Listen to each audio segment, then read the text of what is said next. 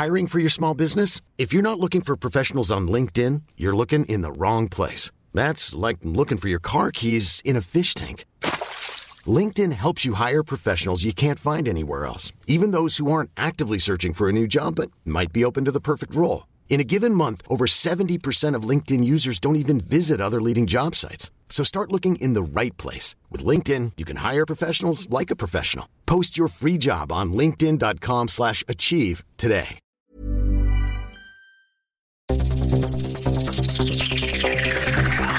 Los desafíos actuales exigen que la ciudadanía tenga la capacidad de saber, pensar y participar más que antes. Bienvenidos a Sociedad Horizontal, un espacio donde Armando Ríos Peter y sus colaboradores analizan los temas más relevantes de la política y su impacto tanto en redes sociales como en las calles. Inicia Sociedad Horizontal por El Heraldo Radio, donde la H suena y ahora también se escucha.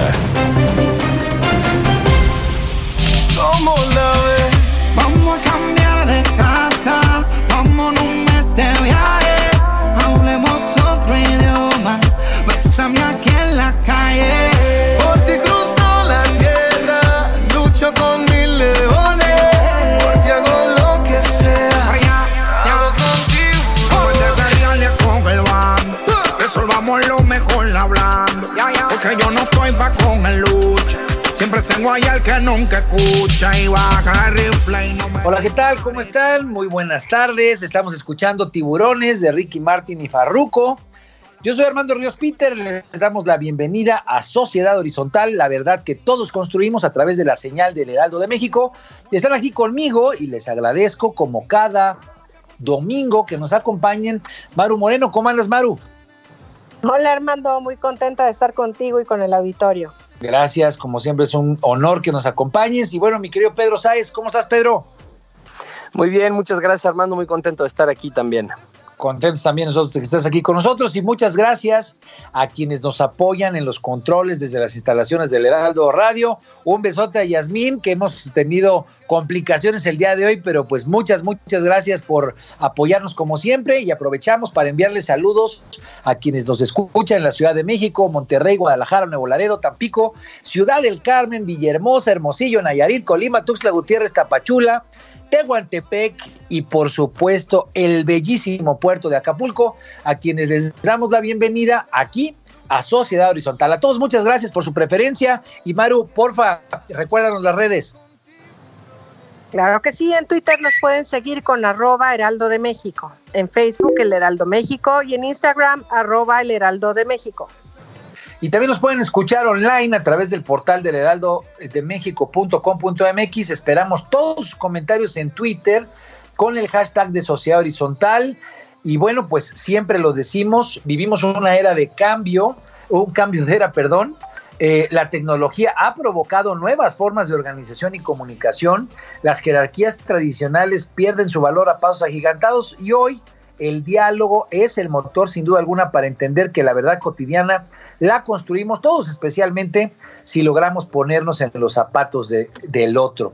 Y entrando en materia, pues hoy tendremos un análisis con los temas más calientes de las redes sociales. Esta información, como siempre, es cortesía de Metrix, conocer la verdad en una sociedad digital. Yo empezaría mi querida Maro, mi querido Pedro, haciendo un comentario. Sin duda alguna, en las evaluaciones de Metrix, uno de los temas que más presencia tuvieron, que más diálogo digital presentaron, pues es la elección al interior de Morena. Morena, pues es eh, el partido en el poder, es un partido que tiene una enorme ascendencia en este momento en la vida pública, aun cuando hay una gran cantidad de indecisos, indefinidos en las, eh, encuestas que se han venido presentando y que siempre las cosas pueden cambiar dependiendo a cómo se hagan las campañas, pero pues a ocho meses, un poquito menos de ocho meses de que sea la elección intermedia del 2021, de junio del 2021, pues el mejor posicionado para ganar la mayoría en la Cámara y para ganar la mayoría de las gubernaturas, de las 15 gubernaturas que están en, en discusión o que van a estar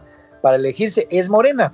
Lo que lo que me parece que nos debe de llevar, y vamos a estar en la segunda parte del programa con Aristides Bucio, que es eh, eh, analista político y que conoce bien las entrañas de ese partido, a analizar pues el pleitononón que hay ahorita entre Mario eh, Delgado y Porfirio Muñoz Ledo, donde lo que se dejan ver yo creo que son tres cosas. Obviamente, la problemática de, de pasar de un partido que fue un movimiento para llevar el poder a López Obrador a convertirse verdaderamente en una institución partidista. Creo que no es algo fácil, no es algo que sea evidente.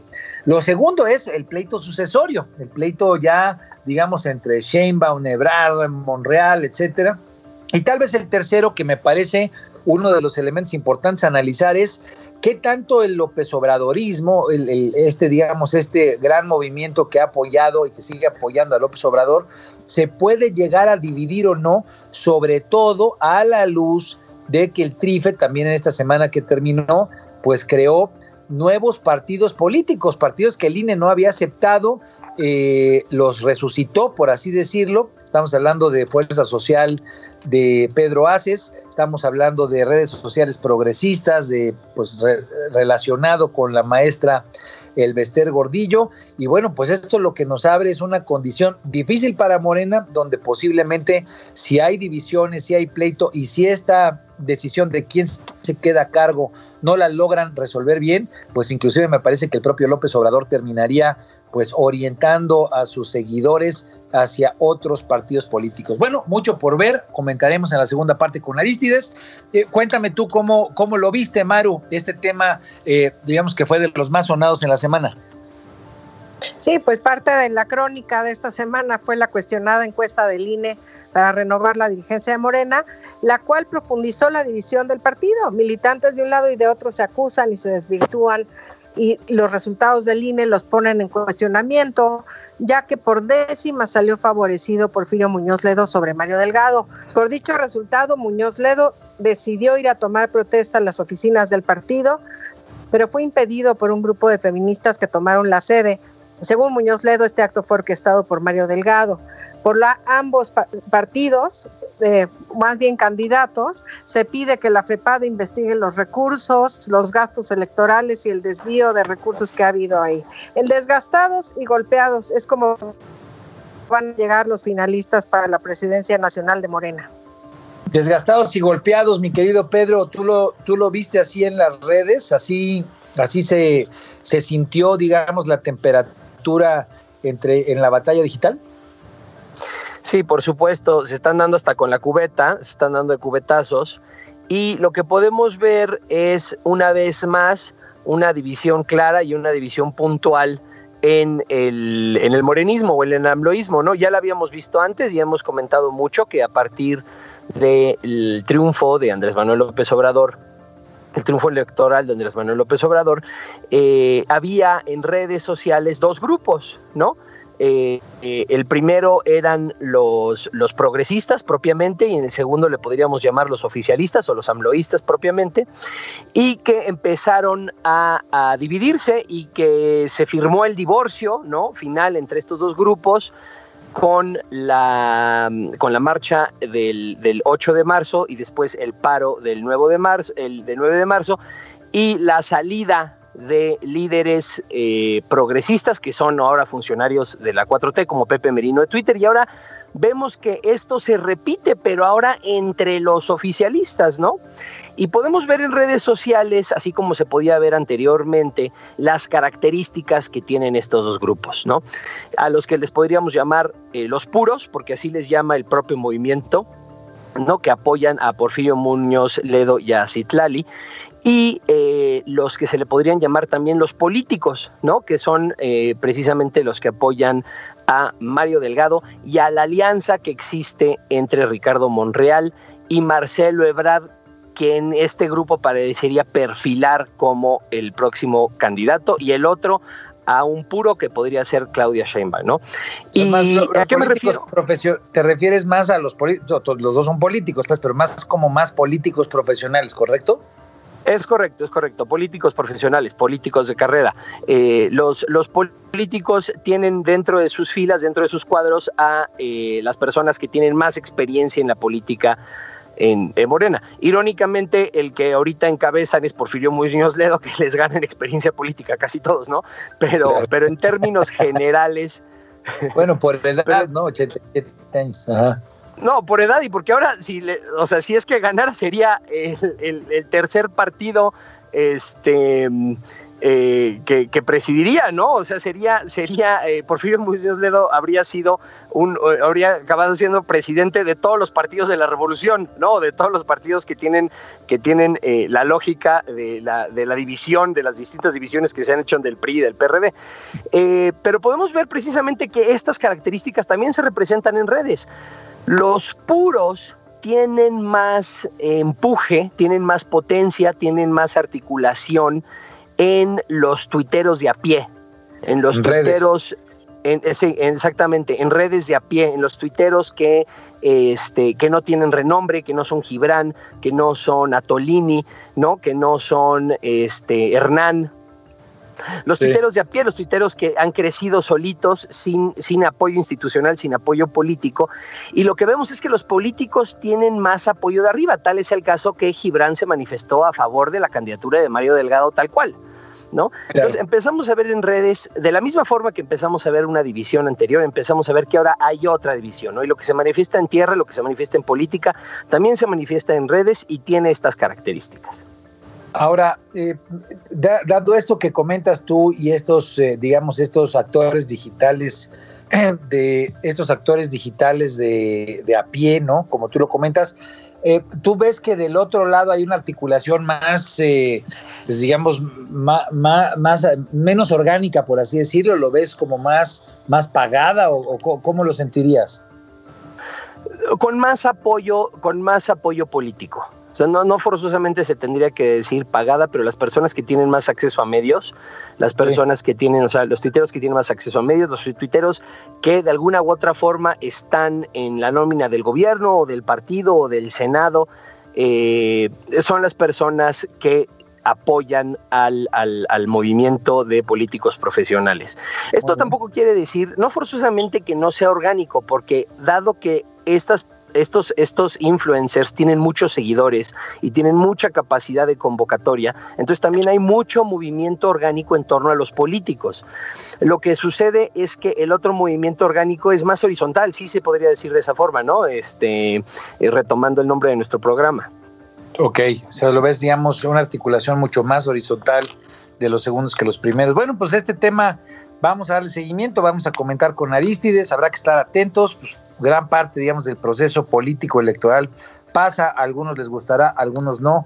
Por eh, Morena hay que entender bien qué es lo que está pasando. Vámonos con el segundo tema, mi querida Maru, cuéntanos nuevos partidos políticos y muchos de ellos que tal vez le puedan hacer un hoyo al propio Morena, porque originalmente fueron parte de la coalición. Eh, Pedro Aces, eh, la propia Elvester Gordillo. Cuéntanos, por favor, cómo está este tema de la resolución del TRIFE muy cuestionada, Armando. Ya el INE le había negado el registro del partido de la pareja Calderón y el Tribunal Electoral del Poder Judicial dio su última palabra esta semana, argumentando que recibieron donativos no identificados, por lo que México Libre se quedó sin registro. Pero por otro lado, el tribunal sí le dio el visto bueno y mejor aún el registro al partido Fuerza Social por México de Pedro Aces al partido Redes Sociales Progresistas del yerno de la maestra Elvester Gordillo, así como al partido Encuentro Solidario, antes conocido como Encuentro Social. Y las redes fueron críticas al calificar estos tres partidos como aliados de la 4T.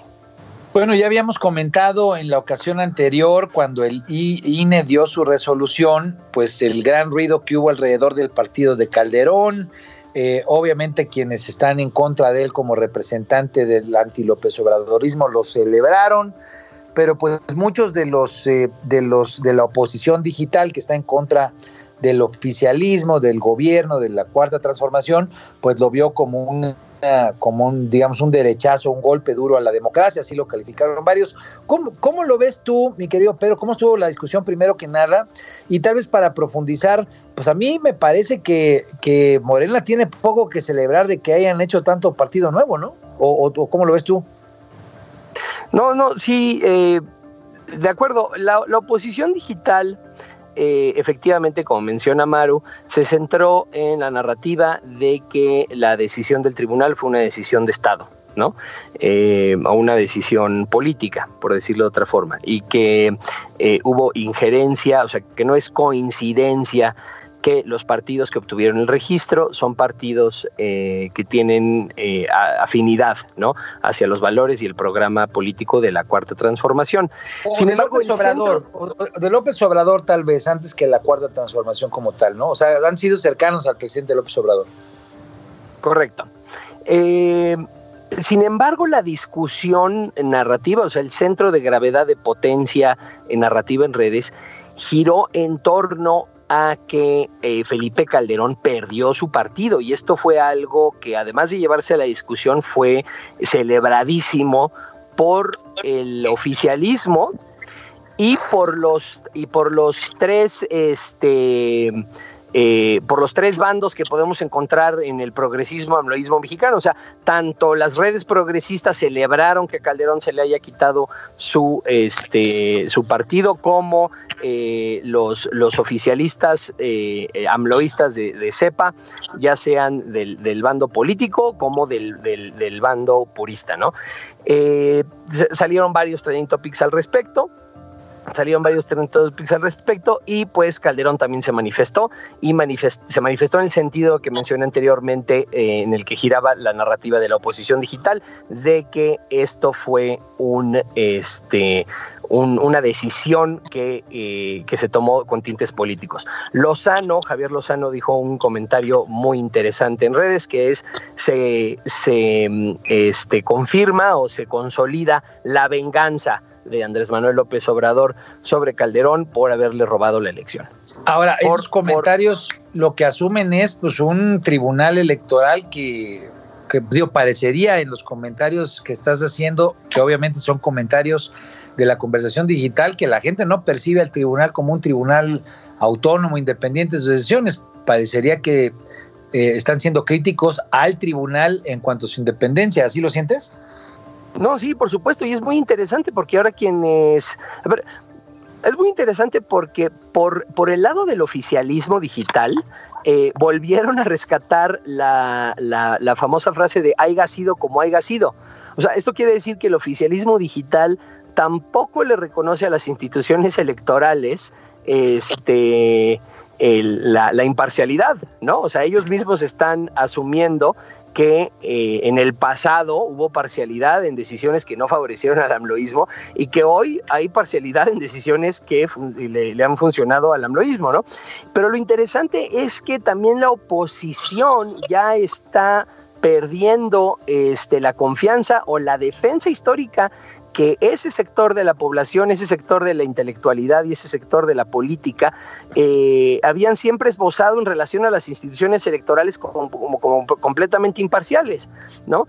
Eh, lo que pues lo que nos hace cuestionar también en términos generales eh, la, la fortaleza de la institucionalidad de nuestro país. Claro, pues es parte de lo que hemos comentado aquí en ocasiones, la forma en la que la gente está comunicada, interconectada, dialogando pues pone en duda el funcionamiento de esto, esto que estamos comentando, la, toma de decisiones especialmente de parte del Poder Judicial. Habrá que estar atentos porque pues esta resolución pues ya da el banderazo de la fisonomía que tendrán las boletas electorales y obviamente pues quienes estarán tratando de jalar más agua a su molino y eventualmente en el caso de Morena pues ahí donde no logren resolver bien las candidaturas yo estoy convencido de que estos dos nuevos partidos o estos tres nuevos partidos, pues seguramente van a querer aprovechar y van a querer inflar precisamente con, con, esas divisiones que pueda tener Morena. Habrá que estar atentos. Este último de la hispanidad, este tema, cuéntanos, la, verdad es que es un tema interesante, el tema del penacho de Moctezuma el 12 de octubre y sobre todo que quitaron la estatua de Colón, ¿no? Cuéntanos, Maru. Sí. Mira, eh, por un lado, en la visita de la doctora Gutiérrez de López Obrador por Europa, entre otras, llevaba la encomienda de solicitar la devolución del penacho de Moctezuma al gobierno de Austria. El problema, aseguran los expertos, es que por la antigüedad de la pieza, un viaje tan largo terminaría por afectarlo hasta quedar en pelusas. Esta discusión ha sido muy criticada por querer quitar la atención de los temas importantes y de atención urgente que presenta el país. Por otro lado, la estatua de Cristóbal Colón de la avenida Paseo de la Reforma fue retirada de su histórica glorieta justo en las vísperas del Día de la Raza. Este acto fue celebrado por unos y muy criticado por otros. Las redes ardieron en manifestaciones antihispánicas y otras criticando lo anacrónico de los reclamos a los españoles. E, este tema eh, me parece que es de los más eh, interesantes y tal vez de los más delicados. Eh, en otras ocasiones, Metrix nos ha señalado que donde más desgaste le ha generado el presidente López Obrador es cuando se mete en esto de andar pidiendo revancha contra los españoles. ¿Tú, tú cómo lo viste en redes, mi querido Pedro? Pues en redes se generó obviamente por parte de la oposición eh, una narrativa de que esto no tiene ningún sentido, ¿no? Eh, entre otras cosas, también anunció por ahí el Ayuntamiento de Puebla que iban a deshispanizar la historia de esa ciudad. Eh, o sea que hubo un poco de rebote en otras autoridades eh, afines a, la 4T en, lo local. Em, y este, a mí me parece que esto, como siempre lo hemos eh, comentado, tiene que ver con la prioridad que le da los, los movimientos que tienen las características como las tienen las 4T, movimientos que eh, nacen de las redes sociales, a lo simbólico y a lo narrativo sobre lo real. Sin embargo, como bien mencionas, eh, es una equivocación, ¿no? hasta en términos de lo simbólico y lo narrativo, porque en ocasiones pasadas, en específico, cuando el presidente le exigió una disculpa al rey de España por la conquista, han sido estas, eh, estos eventos en los que pierde más potencia y más, este, eh, genera más reacción negativa y, y, genera poca capacidad de articulación positiva en relación a la narrativa simbólica del presidente. Pero, pues, siento que también es una contradicción, ¿no? Eh, estos, los movimientos horizontales, estos movimientos que llegan al poder en, en mucho sentido apoyados por las articulaciones digitales, eh, lo que hacen es puntualizar las contradicciones o exponer las contradicciones históricas que tiene nuestro país y también refleja el hecho de que todavía no entendemos los mexicanos quiénes somos, ¿no? Y por eso existen estas, eh, la posibilidad y, y, en la conciencia colectiva el, el ímpetu por, eh, aunque sea de una forma que no le beneficie al gobierno, que sea una forma que, con la que yo no estoy completamente de acuerdo, de esbozar o de poner en, en la agenda este, estas situaciones, ¿no? O sea, queda muy claro que todavía nos estamos cuestionando eh, por qué hablamos este idioma, por qué está el colón ahí, eh, por qué somos una sociedad eh, mayoritariamente católica romana y al mismo tiempo también somos una sociedad con una cultura prehispánica, ¿no? Y que todavía no resolvemos nuestra identidad Así es. cultural. Sí, en efecto, yo creo que esa es tal vez la discusión de fondo. Creo que en eso es en lo que quiere aprovechar el propio presidente al ponerlo sobre la mesa como una lógica antisistémica, que es de donde él saca muchas veces fuerza. Eh, creo que también es un distractor, pero bueno, habrá que estar atentos porque recordemos que precisamente el 2021 es eh, una fecha simbólica donde este tema va a estar mucho, mucho, muy, muy presente, precisamente posicionándolo por parte del presidente López Obrador. Hemos llegado ya a la, fin, al final de esta parte. Yo solamente comentaría algo que me llamó la atención del informe de Metrix cuando comentan esto de Lili esquizofrénica. Lili Teis, como ustedes saben, encaró a López Gatel ahí en el Senado de la República, le echó en cara y yo vi en las redes pues muchos comentarios de que le dijeron directamente a López Gatel, al subsecretario de Salud, pues las cosas que se le tenían que decir. Ella fue pues muy enfática, muy expresiva, confrontó con argumentos ahí al subsecretario, pero sobre todo fue muy histriónica, ¿no? Y lo quise comentar porque es un fenómeno interesante. Lili Telles pues se dice que aspira a ser candidata ya a la gubernatura en Sonora. Ella era de Morena, apoyó a López Obrador y ahora se volvió panista.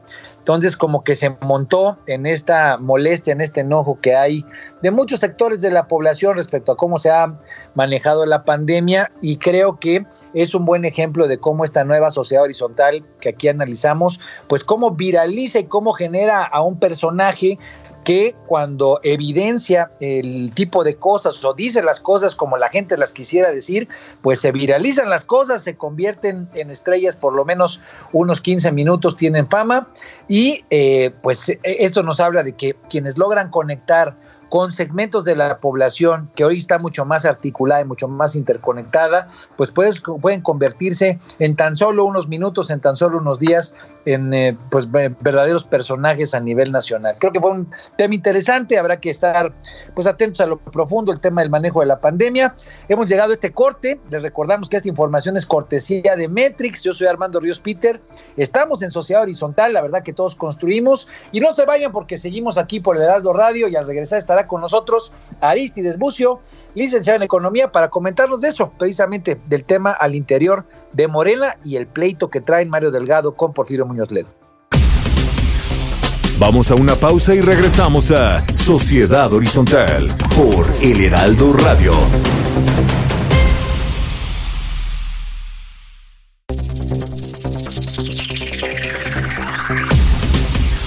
Regresamos a Sociedad Horizontal por El Heraldo Radio. Que tu vida es una hermosa flor y yo quiero ser tu picaflor y batir mis alas de alegría. Que tu voz me llena el corazón, que tu risa es como una canción, la banda sonora de mi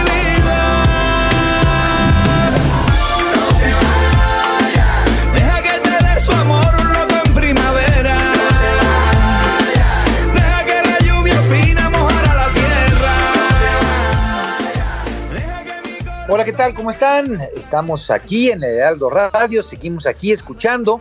No te vayas con Carlos Vives. Y bueno, pues muchas gracias por continuar con nosotros aquí en Sociedad Horizontal. La verdad que todos construimos. Muchas gracias a Maru Moreno, a Pedro Sáez que siguen aquí como cada domingo.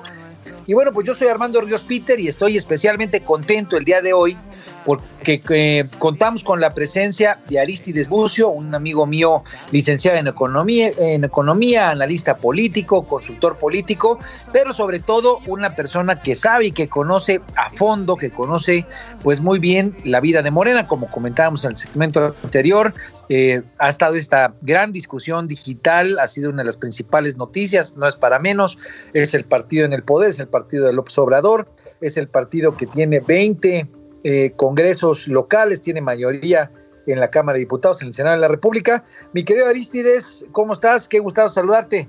Muy bien, igualmente, saludos a todos.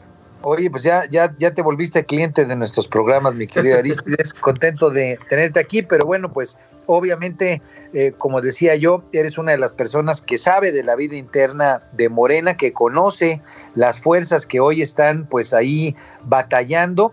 Y creo que es muy importante que podamos entender con el auditorio cómo está esta pues esta competencia que no solamente ha llevado ya un largo rato la dirigencia de Morena, pues ha tenido una complicación desde hace prácticamente ya un año en cuanto a su definición, ha estado en tribunales, pero ahora que hubo esta encuesta del Instituto Nacional Electoral, salieron tablas, salieron, eh, digamos, eh, en los mismos números, van a ir a una tercera encuesta, pero hay problemas. danos una primera impresión, eh, mi querido Aristides, de cómo está la batalla precisamente por la dirigencia nacional de Morena. Mira, este, el grupo de los puros intentó un último esfuerzo para evitar la encuesta. ¿Quiénes son los eh, puros? Cuéntanos, pues ¿quiénes son los puros? Mira, los, el grupo de Morena se, divide en dos grupos claramente. Unos que apoyan al canciller Marcelo Ebrard y que son, digamos, el ala, el ala más liberal, digamos, de, de, Morena, integrada por, por expriistas y por gente con mucha experiencia política y parlamentaria, ¿no? Ahí tenemos a Ricardo Monreal, este, y está Mario Delgado, ¿no? Y algunos otros este, senadores y diputados, ¿no? Sobre todo de amplia experiencia. Y por el otro lado, tenemos al lado de, de, los puros, que indirectamente apoyan la candidatura presidencial de Claudia Sheinbaum y que compite como su representante ante Morena con Porfirio Muñoz Ledo, pero pues detrás de él está Ifigenia Martínez y está también el propio actual presidente de, Morena, ¿no?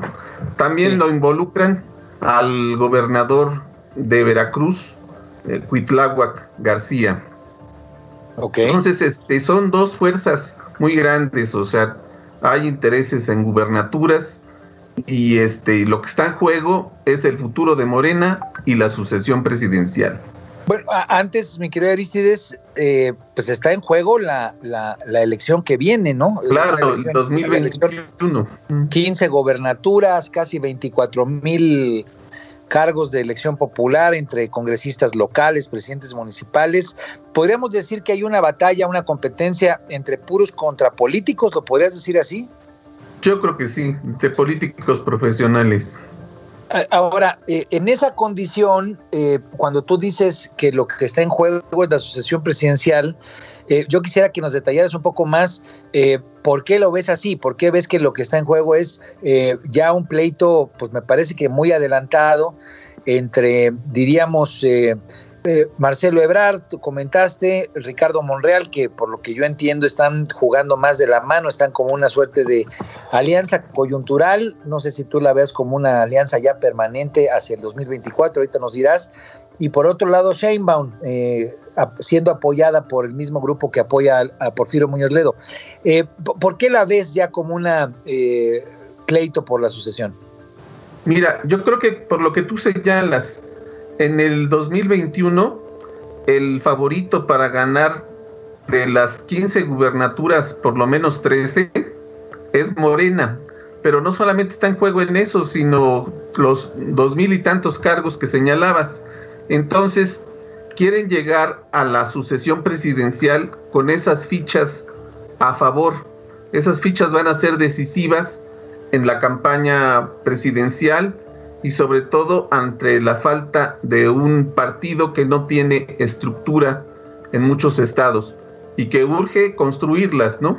Eh, yo creo que Muñoz Ledo está pensando en crear un Morena tipo PRI, o sea, con comités estatales y municipales y representaciones, o sea, está pensando en un, en un PRI y Mario Delgado está pensando en algo más dinámico, en este en integrar a, las fuerzas eh, estatales y fuerzas políticas regionales en los estados, ¿no? Pues es, es algo más, más simple, quizás más efectivo que crear toda la, la estructura del PRI, porque hemos visto que los partidos se construyen con mucho dinero. Entonces, eso, eso es lo que está detrás y también está la crítica dentro del propio Moreno acusan a Mario Delgado de que usa mucho dinero porque muchos recursos y este y Mario Delgado ya contraataca de que pues si bien tú no recorres el país ni pones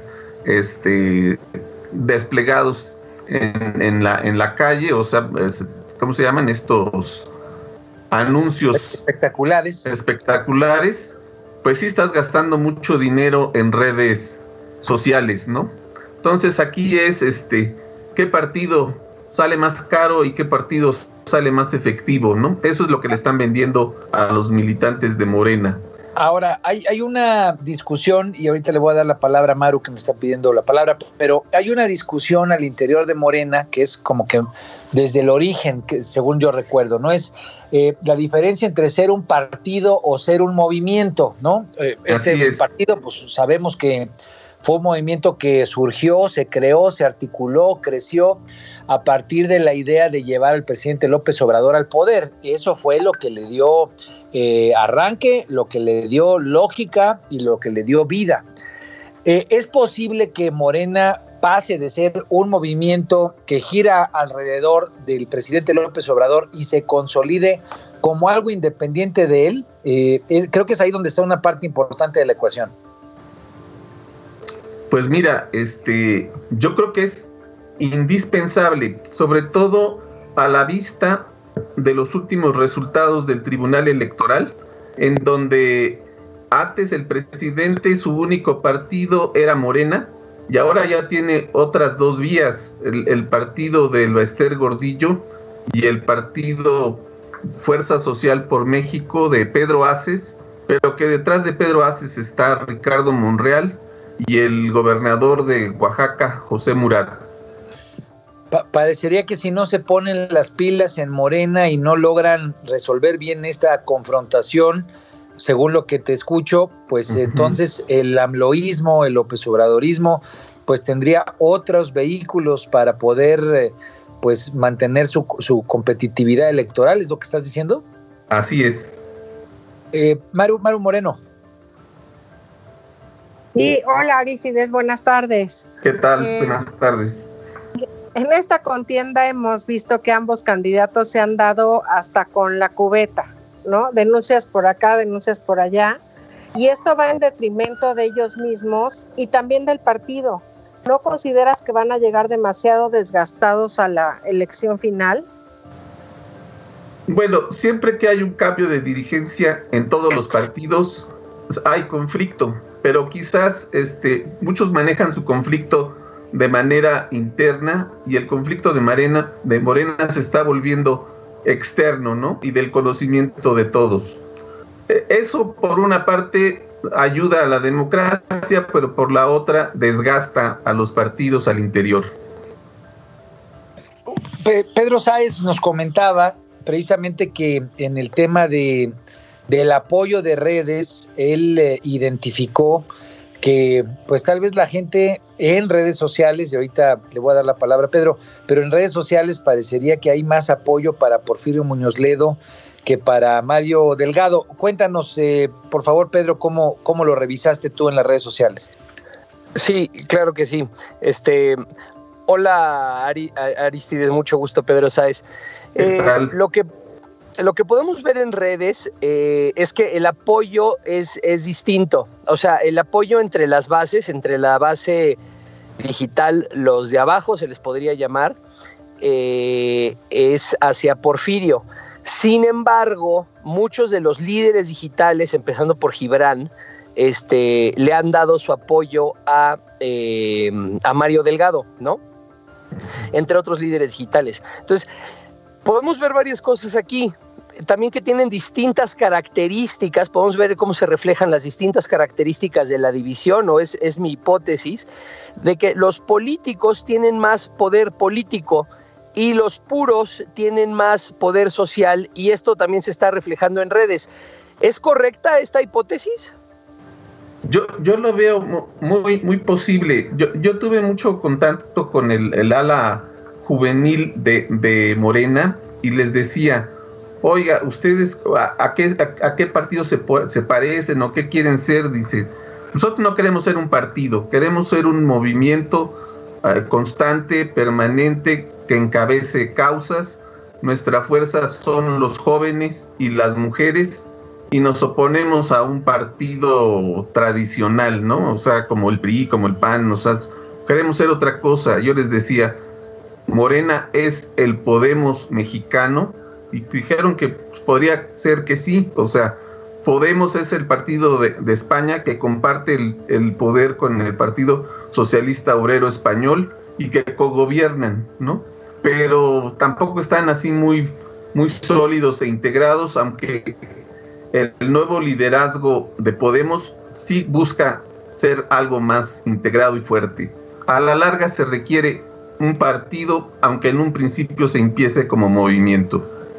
A ver, eh, a mí algo que me, que me genera mucha, pues mucha inquietud es que el propio presidente López Obrador, y le doy seguimiento a esto que te preguntaba yo sobre si los nuevos partidos pueden ser un vehículo para el opositorismo. Eh, ha habido dos declaraciones de parte del presidente López Obrador en las mañaneras, una reciente, otra ya de hace casi un año, en el que él comentaba que si Morena eh, seguía como estaba, pues dejaría Morena, algo, algo por el estilo, cuando él, cuando él mostraba que el pleito estaba siendo dañino para Morena, estaba siendo dañino para México, y él decía, eh, si Morena se, se enturbia, ¿no? Eh, pues yo decidiría salirme e inclusive hasta pediría que le, que le quitaran el nombre Morena.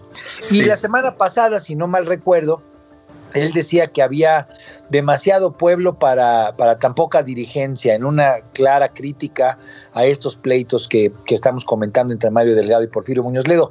Eh, ¿Tú crees que el hecho de que estén estos dos nuevos partidos, uno eh, con Pedro Sáez, otro con la maestra El Vestero, con su yerno, eh, Pedro Aces, eh, no, bueno, con Pedro Aces, pero con el yerno de, de ¿qué dije? El Pedro Aces, perdón. Pedro Sáez y Pedro Sáez. Sí, Pedro Sáez, sí, disculpa, mi hermano, tú todavía no, todavía no, no tienes un partido político, no, sí, de Pedro Aces, y, que como bien comentas tú, algunos lo, lo identifican cercano a Ricardo Monreal, el tema del el yerno del Bester Gordillo.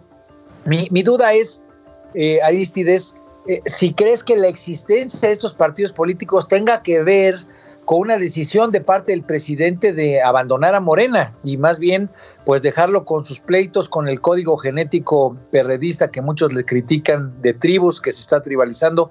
¿Tú ves algo de esto? Yo, yo creo que sí, o sea, la, amenaza no ha sido hecha una sola vez, sino ya, ya son varias, ¿no? Y, como, casi, casi, además, ya dio la línea, porque Porfirio no quería aceptar la tercera encuesta y el presidente dijo, el presidente de Morena tendrá que venir de una encuesta de los militantes y de los ciudadanos, y se tiene que respetar esa encuesta. Yo creo que está esperando si, si realmente respetan la encuesta y si no es capaz de abandonarlos.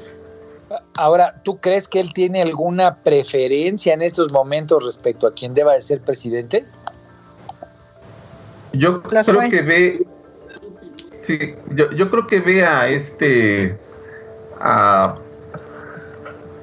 a, Ricardo Monreal y a, este, a Mario Delgado como muy afines a su, a su proyecto y a, sacar adelante todos sus, sus, proyectos y leyes, ¿no? Entonces, todavía le son de, de utilidad.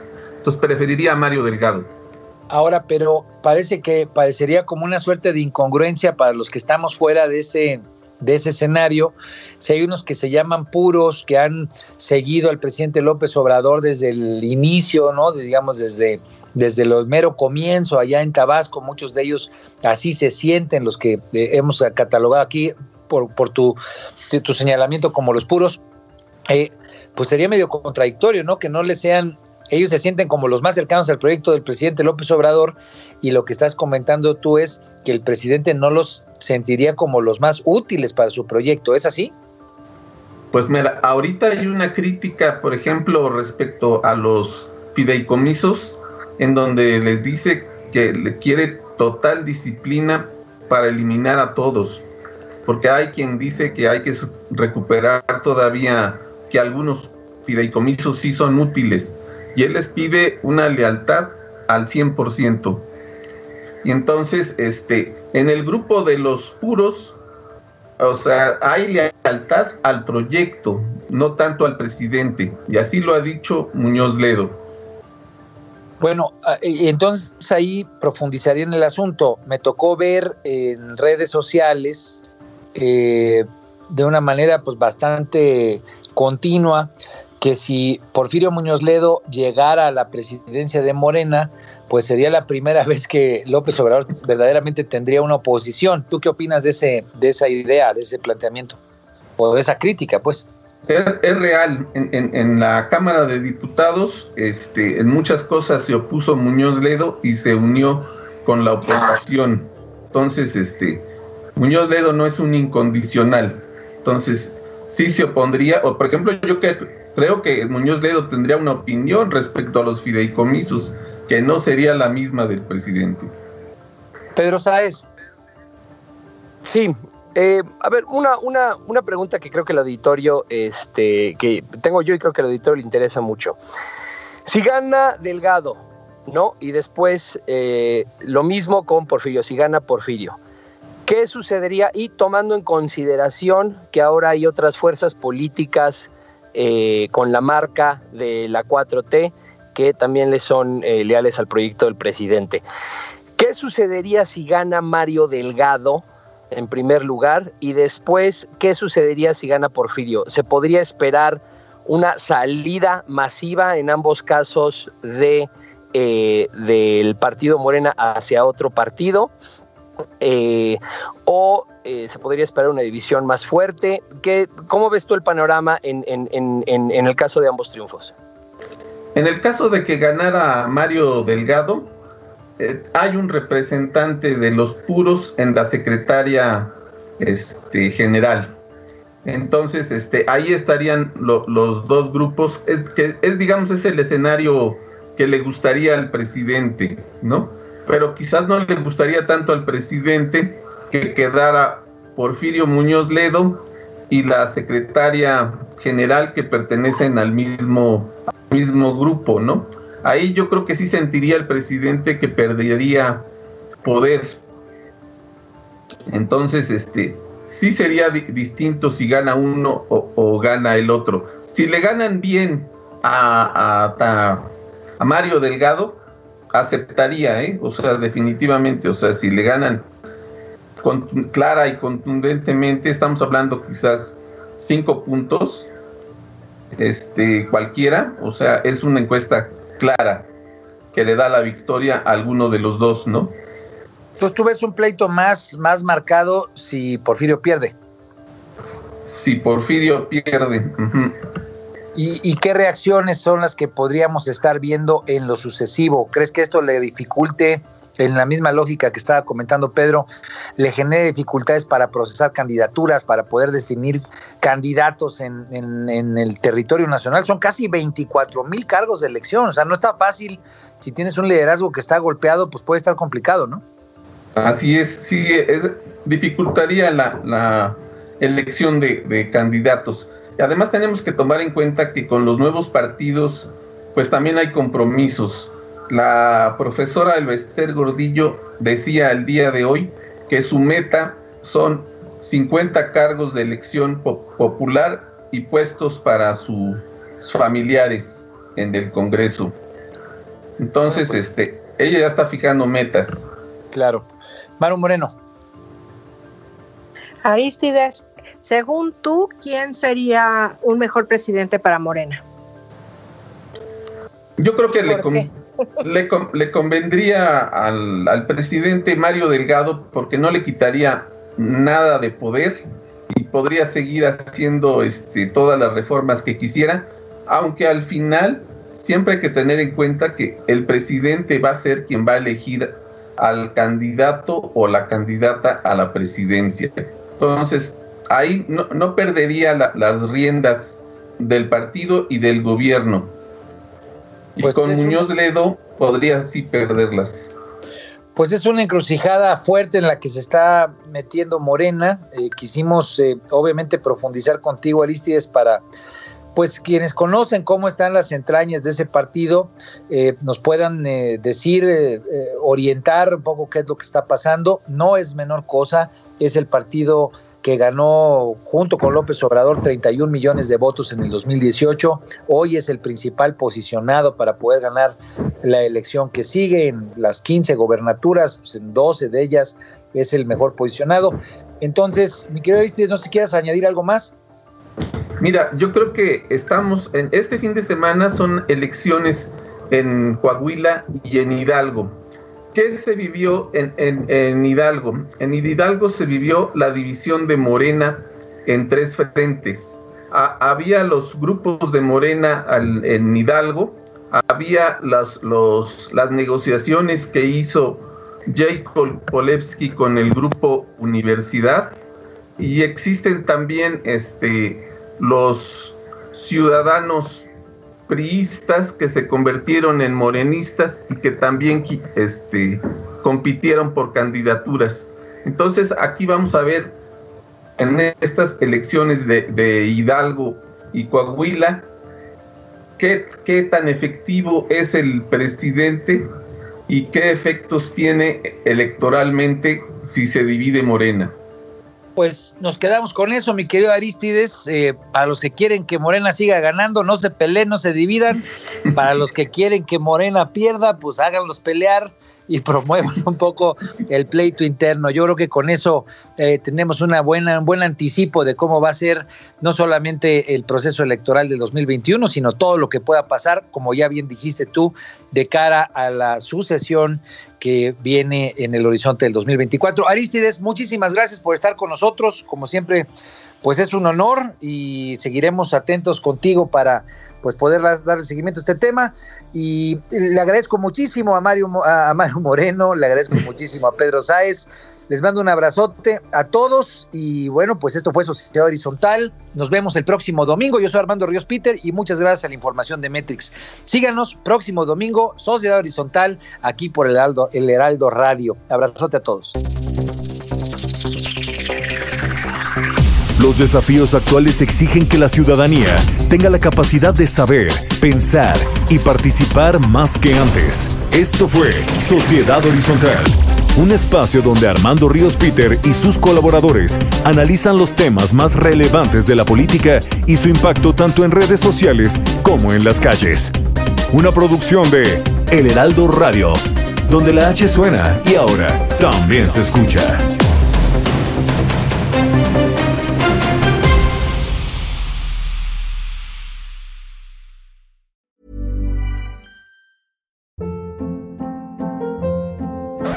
Hold up. What was that? Boring. No flavor. That was as bad as those leftovers you ate all week. Kiki Palmer here, and it's time to say hello to something fresh and guilt-free. Hello Fresh. Jazz up dinner with pecan-crusted chicken or garlic butter shrimp scampi. Now that's music to my mouth. Hello Fresh. Let's get this dinner party started. Discover all the delicious possibilities at hellofresh.com.